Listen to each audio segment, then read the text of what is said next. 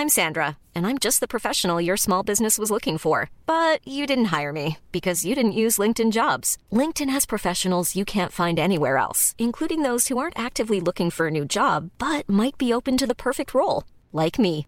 In a given month, over 70% of LinkedIn users don't visit other leading job sites. So if you're not looking on LinkedIn, you'll miss out on great candidates like Sandra. Start hiring professionals like a professional. Post your free job on linkedin.com/people today.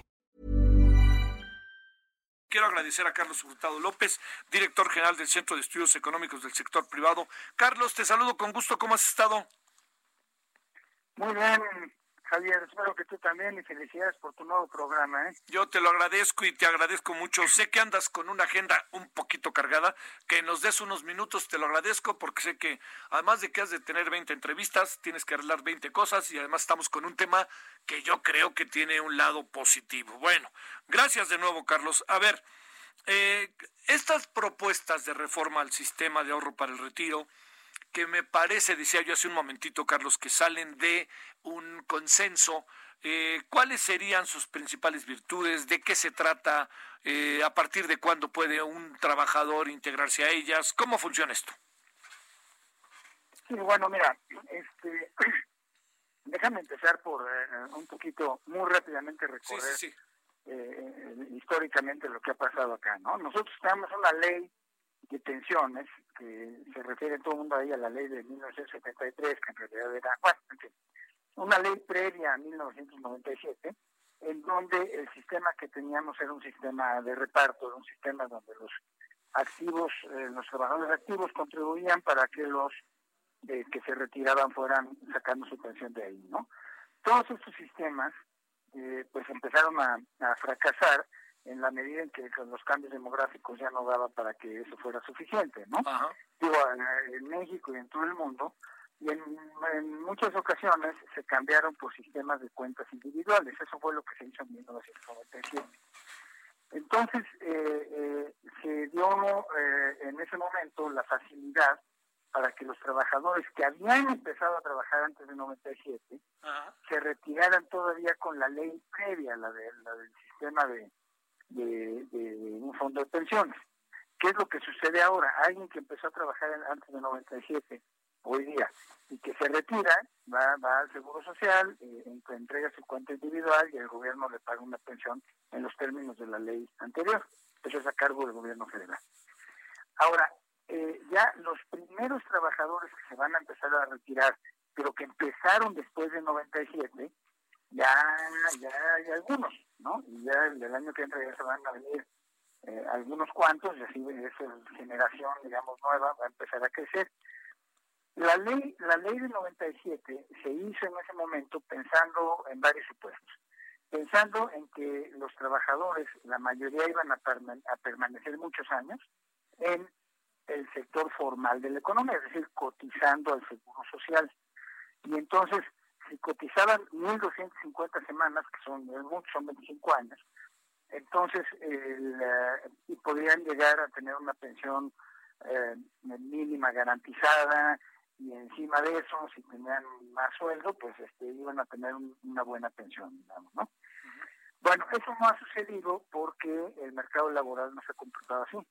La economía informal ha crecido mucho y los trabajadores, eh, típicamente los de mejor, menores salarios sobre todo, brincan constantemente entre la informalidad y la formalidad, de manera que cuando estos nuevos trabajadores, me refiero a los de la generación ya Afore, lleguen al, a- a- al retiro, pues no van, a, no van a poder juntar las 1.250 semanas que necesitaban. Y de acuerdo a esa ley, pues lo que se dice es, bueno, pues ahí te va lo que tienes en, tu cuenta individual. Es todo, ¿no? Sí. y muchas veces no, no alcanza para una pensión digna. En la mayoría de los casos, repito, sobre todo en los trabajadores de menores ingresos. Entonces, eso habría que, que, que modificarlo, y- porque si no, pues, es, eh, la presión social sería tremenda. Y el Consejo Coordinador Empresarial se puso a pensar en, en proponer una reforma para solucionar este problema, o para mitigarlo, digamos, ¿no? Porque solución perfecta no hay. Entonces, lo que se pensó es que la eh, cotización, o perdón, la, contribución que ponen tripartitamente eh, gobierno, trabajadores y empleados a las fechas de 6.5% del salario del trabajador y que eso suma a 15%. Y esa, ese incremento de 6.5 a 15% es a cargo de las empresas, de los patrones. ¿No? Esa es, el, digamos, una característica fundamental de esta reforma. Y además que eh, para los que se vayan retirando no tengan que llegar a las eh, 1.250 semanas, sino que puedan acceder a una pensión mínima garantizada eh, a partir de las 750 semanas. Yo diría que estas son las principales características de esta reforma. Ahora, déjame comentarte, Javier, este, son muchas cosas las que intervienen en cómo se fija la pensión de cada trabajador. Este, y, cuánto cuesta eso, además hay tablas de vida, cambios demográficos que hay que hacer, es una es un trabajo de actuario, ¿no? Sí. Todo esto, pero yo, yo diría que estas dos son las principales características. Oye, Carlos, a ver, eh, déjame plantearte, ¿cómo, cómo, este, cómo, qué es lo que pasa con los trabajadores si los trabajadores eventualmente eh, quieren sacar su lana, que nos ha pasado mucho con el tema del coronavirus, ¿no? Me quedo sin empleo y quiero sacar mi lana. Este tipo de circunstancias se contemplan, no se contemplan, pasan por ahí, no pasan por ahí. ¿Qué es lo que sucede con ellas, Carlos? No, esto, esto ya sucede.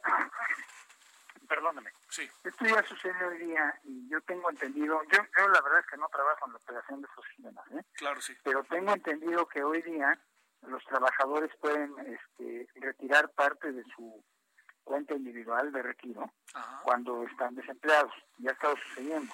Ha habido muchas eh, solicitudes para eso. Yo desconozco los números, no los conozco. Esa, esa parte, en la propuesta que el, Consejo Coordinador Empresarial presentó, no, no está contemplada eh, eh, revisarla o cambiarla. Eso sigue igual, eso Eso sigue bueno, igual. De, acuerdo a nuestra propuesta, déjame, déjame nada explicar una cosa así para el auditorio. Claro. O sea, la, la, la iniciativa de reforma de ley todavía no se presenta.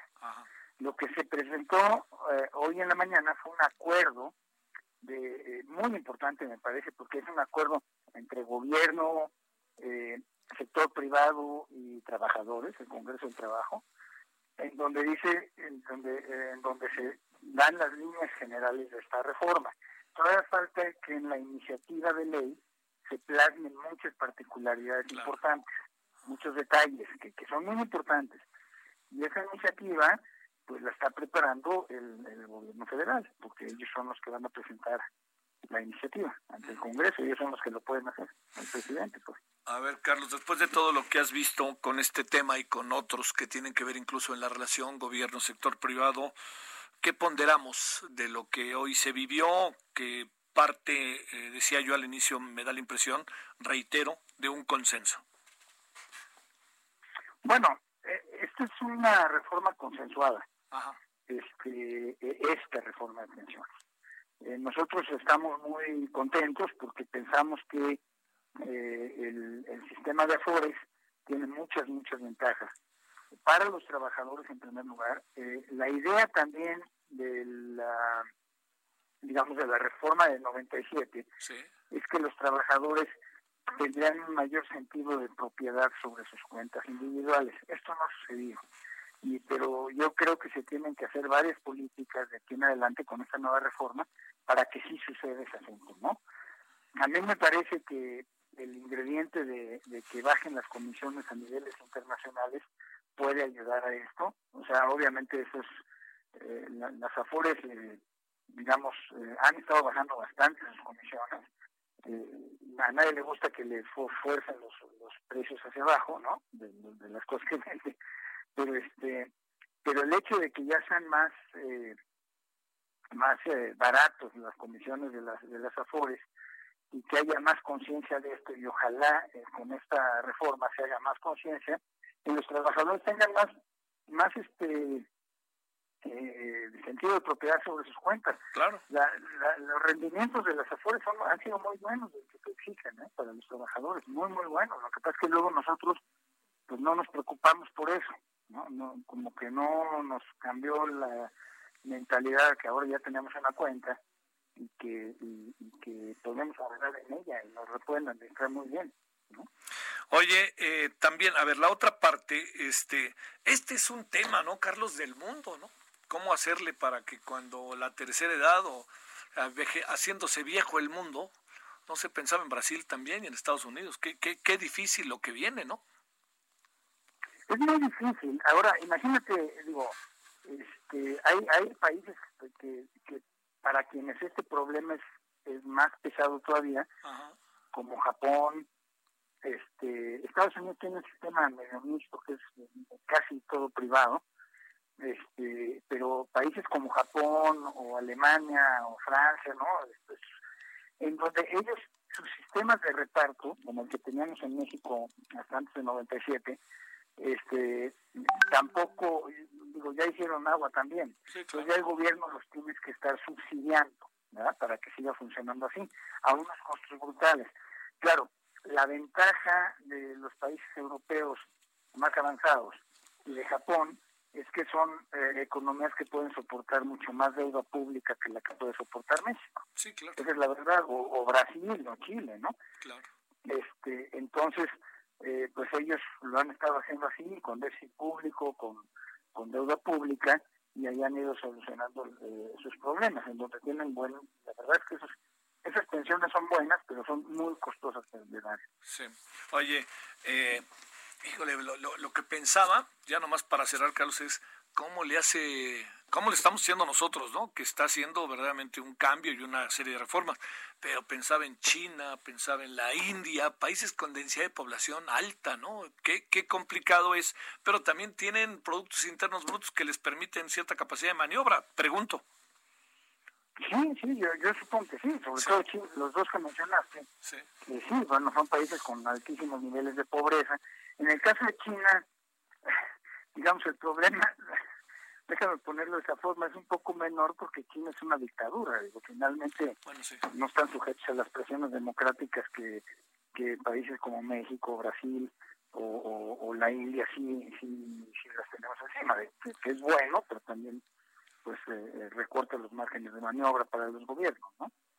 Pero y la India, pues lo que tiene es que también es el país que ha estado creciendo más eh, en los últimos años, este, de manera muy impresionante.